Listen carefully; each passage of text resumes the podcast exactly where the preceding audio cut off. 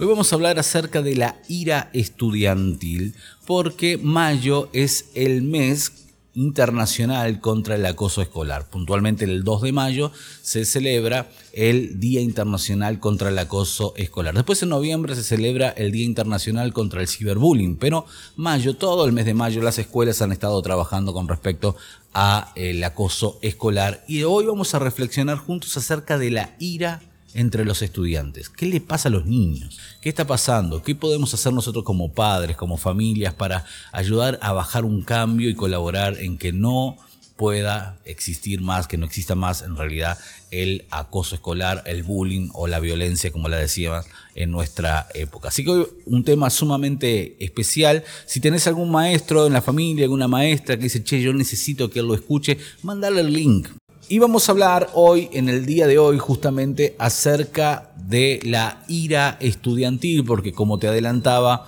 el lunes 2 de mayo pasado fue el Día Internacional contra el Acoso Escolar.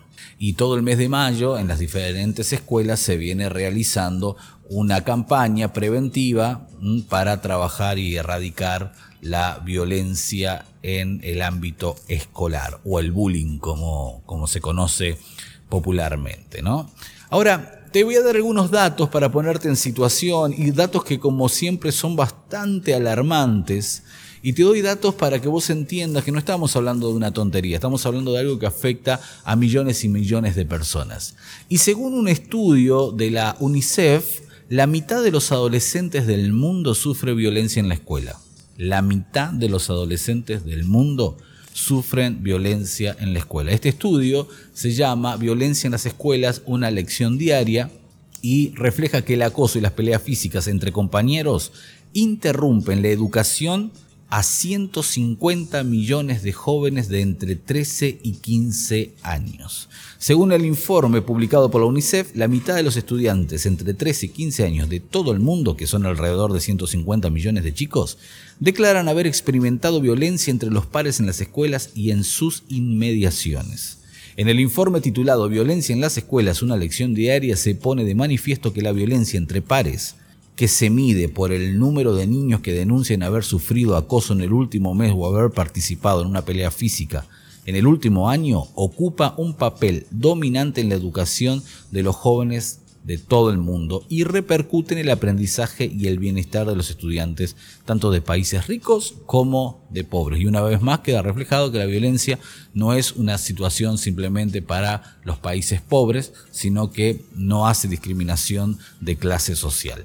La educación es fundamental para construir sociedades pacíficas y sin embargo, para millones de niños la escuela no es un lugar seguro aseguró la directora ejecutiva de UNICEF, Henrietta Ford, los estudiantes se enfrentan cada día a múltiples peligros como peleas, la presión de unirse a las bandas, acoso en persona o en línea, disciplina violenta, agresiones sexuales y violencia armada. A corto plazo, esto perjudica su aprendizaje y a largo plazo puede acarrear depresión y ansiedad y puede llevar al suicidio. La violencia es una lección inolvidable que ningún niño tiene que aprender nos estaba diciendo este informe de la UNICEF acerca de las violencias eh, dentro del ámbito escolar. Y te cuento algunos datos más para que vos te pongas en situación y veas que realmente esto es un peligro, en todo el mundo algo más de uno de cada tres estudiantes entre 13 y 15 años experimenta acoso y una proporción similar participa en peleas físicas. Tres de cada diez estudiantes de 39 países industrializados admiten que acosan a sus compañeros. Mm, el 30% es acosador. En el año 2017 se produjeron 396 ataques documentados o verificados a escuelas de la República Democrática del Congo, 26 escuelas de Sudán del Sur, 67 ataques en la República Árabe, Siria y 20 en Yemen. Ahora voy a decir, bueno, esos países son bastante conflictivos. Pasa datos parecidos en Sudamérica también. Cerca de 720 millones de niños en edad de asistir a la escuela viven en países en los que el castigo corporal no está totalmente prohibido en la escuela. 720 millones de niños viven en países en los cuales en la escuela se les puede pegar. Es eh, muy interesante eso. Si bien las niñas y los niños corren el mismo riesgo de padecer acoso, las niñas tienen más probabilidades de ser víctimas de formas de acoso psicológico y los niños de ser víctimas de violencia física y de amenazas. Ahora vos me decís, bueno, ¿y nosotros acá en la Argentina cómo estamos en relación al mundo? Porque vimos datos de Congo, de Yemen, de Arabia, bueno, ¿y Argentina? Tengo una mala noticia para todos los argentinos que nos están escuchando. Argentina es el segundo país con más casos de ciberacoso infantil en toda América Latina. Viste que nosotros acá en Argentina siempre queremos ganar en todo. Bueno, estamos ahí, Estamos a punto de ser campeones en acoso escolar cibernético, en ciberacoso. El dato se desprende de un informe realizado por el Centro Internacional para la Promoción de Derechos Humanos de la UNESCO, y en el último año solo fue superada en casos por México. O sea, viene México primero y luego venimos nosotros ¿eh? con, somos eh, vice, vicecampeones ¿no? de el ciberacoso entre nuestros niños. Y esto refleja lo que vamos a hablar a continuación, que es el enojo que hay en los niños y la ira el descontrol emocional que sufren nuestros niños producto de un montón de cosas que lo vamos a analizar juntos, que está provocando que a la hora, a la hora de evacuar ese enojo sean los docentes y los compañeros las víctimas y por eso el bullying crece y crece y crece, o el ciberbullying, el ciberacoso, crece desmedidamente en nuestro país. En lo que va del año, año 2021 son estos datos, ¿eh? ya se registraron alrededor de 6.000 denuncias por ciberacoso. 6.000, ¿eh? Con un promedio de 25 causas judiciales abiertas por día en todo el país. Estos son datos realizados por Fernanda Gil Lozano, que es ejecutiva ¿eh? Y dice que asimismo, desde el año 2012 hasta la actualidad, la cifra ascendió a casi 30.000 casos denunciados, creciendo y creciendo y creciendo. Y como era de esperar, la pandemia y los procesos de confinamiento de las cuarentenas en todo el mundo incidieron negativamente en las estadísticas del ciberacoso. Por ejemplo, durante los últimos 18 meses en la Argentina se incrementaron los casos de ciberacoso infantil en un 50%. Y hacia fines del año 2019, uno de cada cuatro casos de acoso escolar o bullying se manifestaba a través de las plataformas digitales. Sin embargo, actualmente son dos de cada cuatro los casos que suceden en las redes o servicios de mensajería como por ejemplo WhatsApp. El informe reveló que el 80% de las víctimas de bullying virtual infantil son niñas a diferencia de lo que ocurre con el bullying presencial, en el que el 60% de los casos representa a víctimas varones. ¿no? Es como que las niñas son mucho más víctimas del ciberbullying, pero los varones del bullying o de la violencia presencial. Entre los dispositivos más utilizados donde ocurren esos casos se encuentran los smartphones, los teléfonos. A su vez, la aplicación más usada para los perpetradores es el WhatsApp, con un 74.3% de los casos.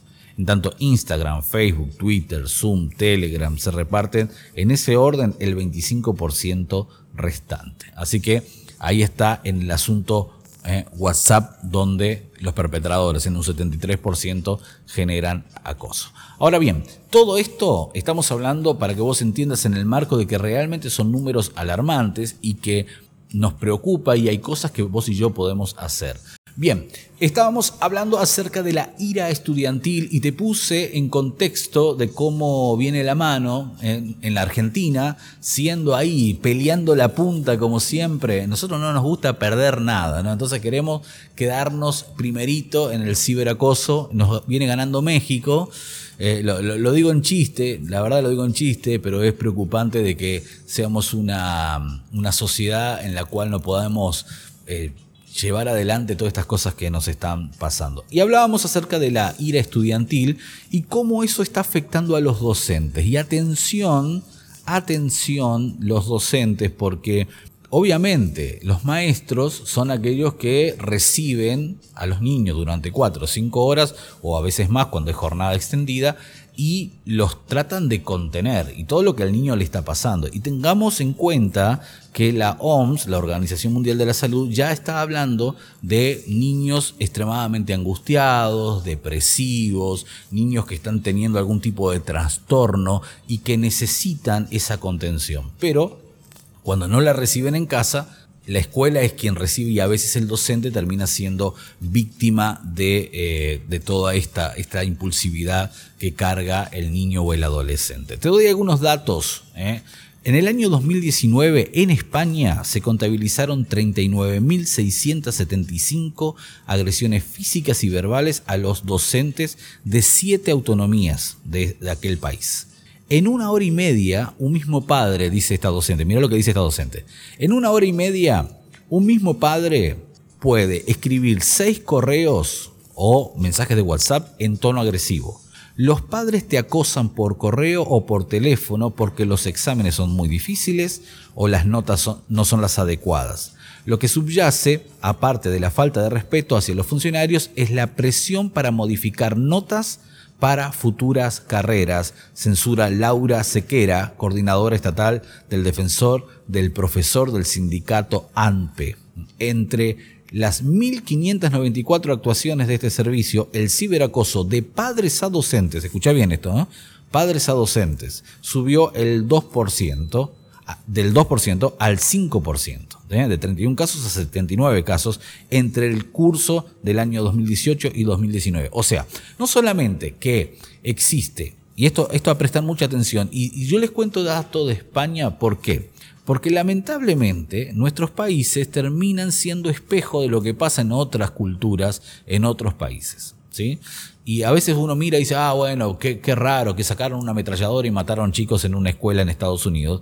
Pero esto se viene, gente. Esto se viene, tardará más o menos, ya está pasando en la Argentina, ya está pasando en los países de Latinoamérica. Y tenemos que prestar atención a cómo ellos resuelven las cosas, pero también cómo ellos les afectan todas estas cosas. Y entonces, lo que está diciendo esta, docente, quien es coordinadora estatal del defensor del profesor del sindicato ANPE, eh, ahí en España, es que no solamente existe la ira estudiantil, sino que los padres acosan de manera cibernética, por mensaje de texto o a veces presencial, a los profesores. Así que el profesor recibe la ira del estudiante, pero también a veces fomentada, fortalecida por el enojo de los padres por no estar de acuerdo con las calificaciones o con alguna cosa que el docente ha eh, estado eh, pensando. Ahora, acá viene un tema que es como muy, muy interesante. Yo trabajo en escuelas hace 15 años, hace más o menos 15 años que comenzamos a, girar por todas las escuelas de la provincia. Lo hicimos primero en Uruguay, eh, perdón, en Paraguay, lo hicimos también en Uruguay en las escuelas que nos permitieron, porque ahí la, hay algunas situaciones que, no te permiten, pero hemos estado en, algunas escuelas también ahí en, en Uruguay. Y el reclamo docente, y si hay algún docente ahí que me está escuchando que quiere, quiere compartir conmigo, eh, lo puede hacer al 3754 475399 El reclamo docente es que los padres no se involucran que los padres no, no, están presentes, no ayudan, no colaboran, los maestros les citan y los padres no vienen. Y ese es el reclamo continuo. En estos 15 años lo he escuchado millones de veces y lo sigo escuchando y lo seguiré escuchando. Ahora, ¿qué pasa? Se está dando un nuevo fenómeno, que es que los padres, cuando aparecen, aparecen para reclamar. Y hay una, hay una mentalidad que es como que el padre malinterpreta el rol que tiene en ese vínculo entre niño, docente y familia. ¿Por qué? Porque dice, bueno, como es mi hijo y es de mi propiedad, vos no lo podés calificar de esta manera, y entonces creen que tienen control o autoridad sobre la cuestión pedagógica personal y escolar, ¿no? O sea, yo como padre entonces puedo eh, decir si está bien calificado, si no está bien calificado, si el niño se comporta así o se comporta así, o qué deberían hacer dentro del marco escolar. Y eso es no saber cómo acomodarse en este rol ¿eh? de relación padre y escuela. Y es bien complicado eso, la verdad que es muy difícil de, poder, porque es algo relativamente nuevo. A ver, no lo hicimos nunca. Nosotros eh, por ahí, bueno, algún padre iba, se acercaba, pero por ahí, si no lo hiciste nunca y de repente querés ser como un padre presente, tenés que saber hasta dónde va. Como el docente tiene que saber también hasta dónde va. El docente tiene un límite que dice, bueno, yo acá refuerzo las conductas positivas, trato de ayudar, trato de educar, tengo una currícula que puedo compartir con, con sus hijos, pero hay cosas que no me puedo meter. Así también los padres, nosotros los padres, tenemos un parate, un límite en el cual no podemos eh, trascender porque nosotros no manejamos los recursos pedagógicos que maneja un docente y mucho menos podemos ingerir en, meternos en esta situación de cómo manejar las cosas dentro del aula o dentro de la escuela. Mm, estamos hablando siempre de que no se transgreda la ley, ¿no? O sea, estamos hablando de que no exista violencia y ese tipo de cosas, pero yo no puedo eh, acosar a un profesor porque no me gusta la calificación. Puedo preguntar qué ha estado pasando, puedo ocuparme, puedo investigar, pero no puedo eh, acosar a una persona para que cambie la calificación que le dio a mi hijo. Y eso es un nuevo fenómeno que se está dando, que si bien tenían los docentes pidiendo eh, la colaboración de los padres, ahora, ahora eh, realmente a veces no se sabe cómo ser equipo en ese sentido. Y esto es un tema bien complicado, ¿no? Porque pasamos de creer que los padres colaboran a que los padres gobiernan sobre eh, la escuela y eso no, no es así, ¿no? Dice este artículo que en ocasiones los padres malinterpretan su propio papel y se consideran a sí mismos como una nueva autoridad de control pedagógico del personal escolar, ¿no? Y de manera similar, los, los propios conflictos de autoridad no resueltos de los padres de hoy pueden conducir a conflictos con los maestros de sus propios hijos, ¿no? Y ahí está, ahí entran nuevos fenómenos que lo que hacen es generar a un mayor nivel de estrés en el niño, porque Ponelo así, el niño viene, no se está comportando muy bien, está teniendo algún tipo de dificultad, algún tipo de problema, le están pasando cosas en la casa, se descarga en la escuela y en la escuela recibe calificación o recibe algún tipo de, de ayuda o de consejo ¿no? para que cambie esa conducta.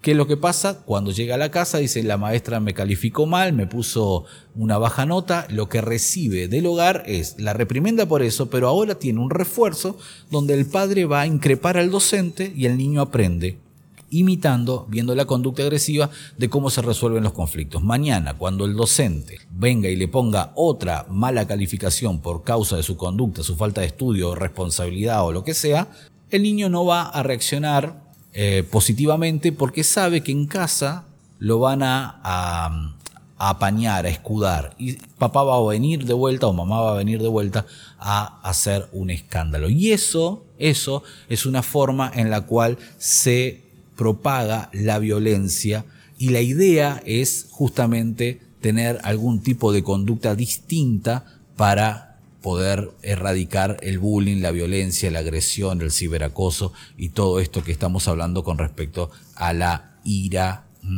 a la ira estudiantil. Estamos hablando acerca de la ira estudiantil y ya te puse en datos ¿eh? en relación de qué cosa es lo que pasa a nivel mundial, como también los docentes están siendo víctimas. Esto pasa en nuestra provincia, ¿eh? esto pasa en nuestro país, esto pasa en nuestras escuelas, esto le pasa a nuestros hijos. Y acá quiero, ya para finalizar y para cerrar con toda esta discusión que hemos estado teniendo, ¿qué hacer? ¿No? Porque siempre en Buenos Pensamientos te damos como una orientación de decir, bueno, ¿y qué, podemos hacer? ¿Podemos colaborar? ¿O los números son fríos y esto va a ir de mal en peor y vivimos en un mundo que cada vez va a ser más complicado?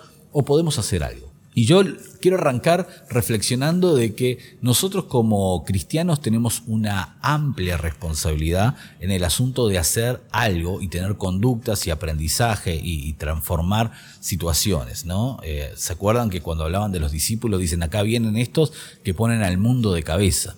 Ayer justamente teníamos una reunión en, San Javier y yo hablaba con, con, un grupo de personas que estaban ahí y me hacían algunas preguntas con respecto al tema de crianza de los hijos y esas cosas y yo les decía, bueno, nosotros tenemos que aprender y enseñar a otros, ¿no? Y ese es el proyecto de, de Inspira, de Escuela para Padres, enseñarles a otros lo que la Biblia dice, pero es ponerse en contrapartida de lo que la sociedad considera y piensa. Por eso yo te voy a dar rápidamente aquí algunos consejos para reflexionar y pensar qué hacer. Entonces, vamos, ¿qué hacer para ayudar a erradicar la violencia? Como padres, ¿eh? ¿Qué, podemos, ¿qué estrategias podemos tener como padres para manejar la agresividad en los niños muy pequeños? Lo primero es establecer límites que sean con cariño, con amor. Claros, pero con amor. Límites. ¿Eh? Cuando el niño tiene una conducta eh, desatativa, ¿no? una conducta que no, no es eh, no es una buena conducta para hablar en criollo, bueno, lo que tenemos que hacer es establecer límites. Esto sí y esto no. Los límites son importantes.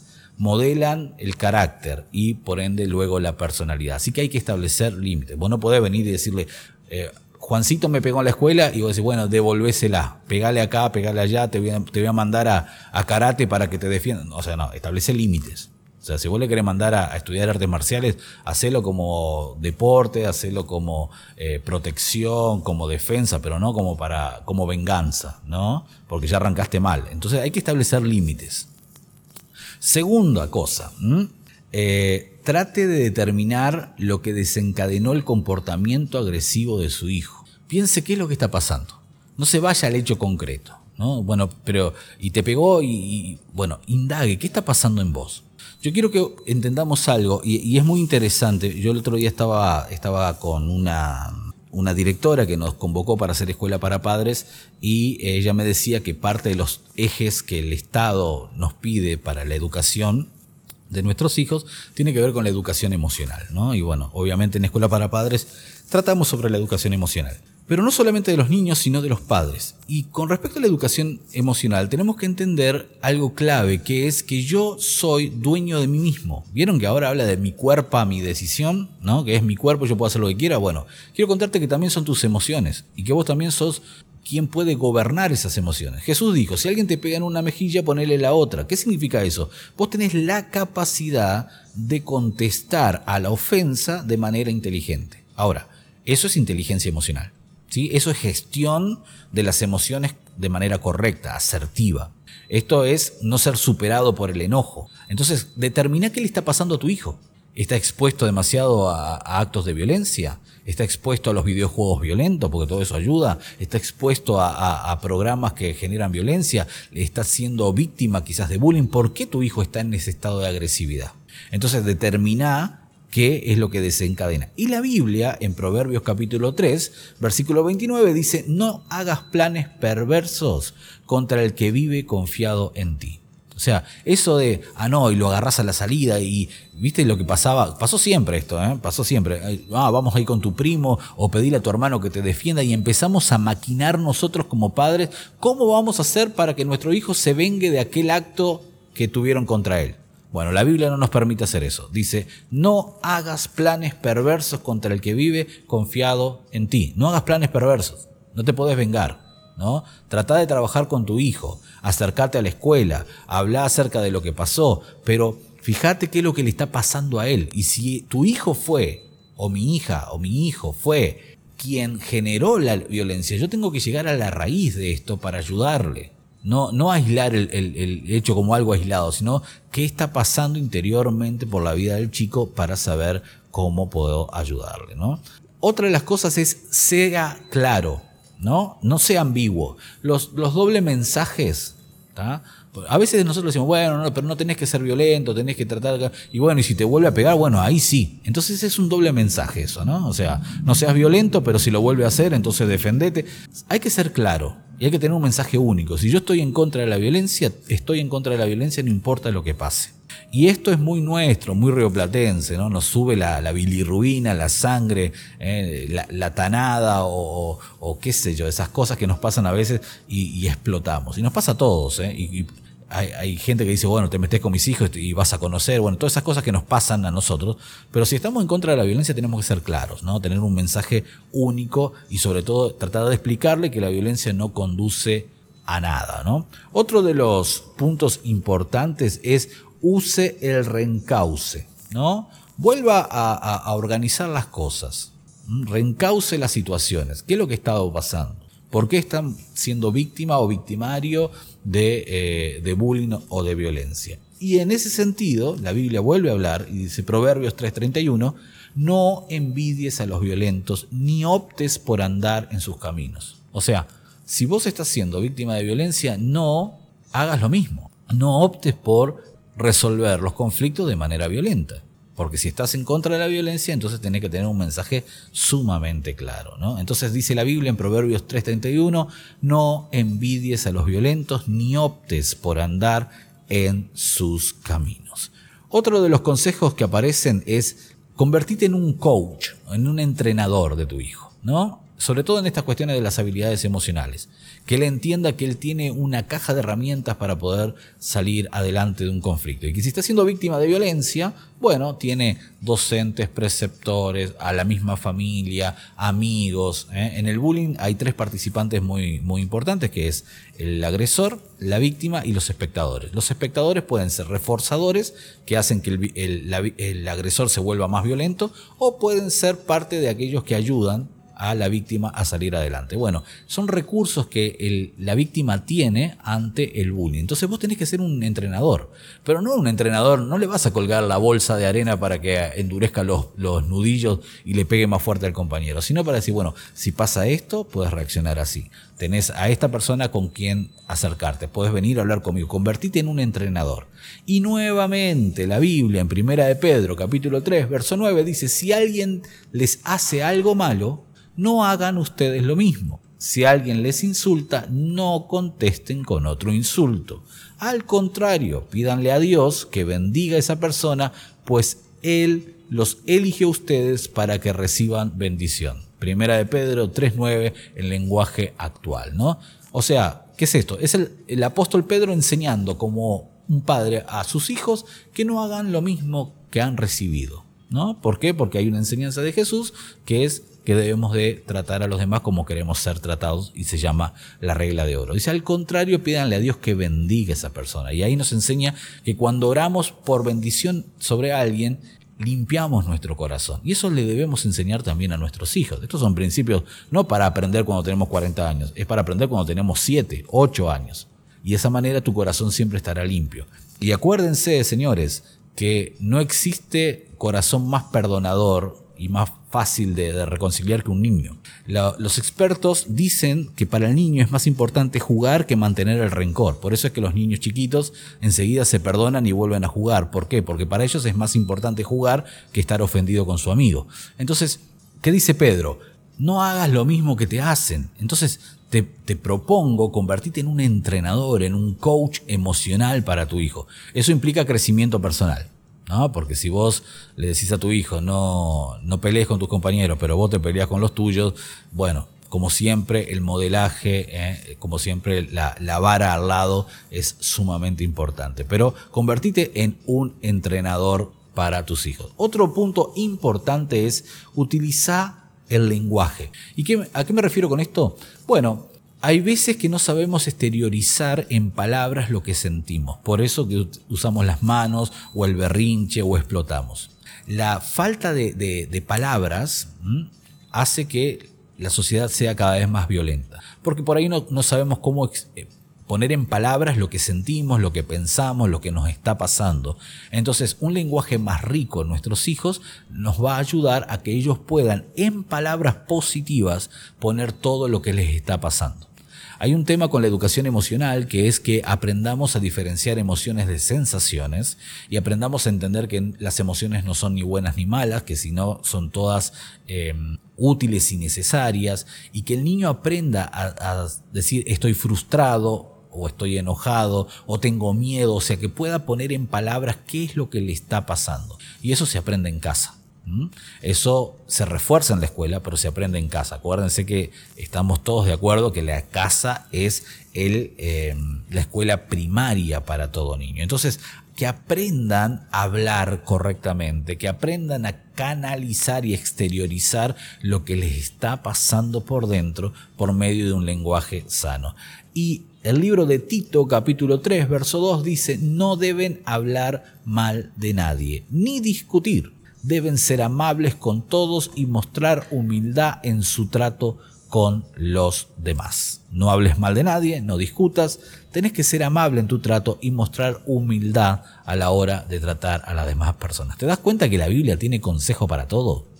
Que la Biblia te llena la cabeza de buenos pensamientos y vos que me estás escuchando ahí decís, bueno, pero qué difícil. Claro que yo nunca te dije que va a ser fácil, pero sí es posible con reeducación. Y el cristianismo es esto, gente. El cristianismo es reeducación. Yo lo hacía de una manera hasta que me encontré con Jesús. Jesús me pasó un librito y me dijo, estudiate esto. Y encontré en la Biblia un modo de hacer las cosas distintas, que va contra mi naturaleza, contra los mandatos familiares, contra los mandatos sociales, pero que a la larga trae beneficio y bendición. Estamos hablando de la ira estudiantil, estamos hablando de lo que le pasa a nuestros niños.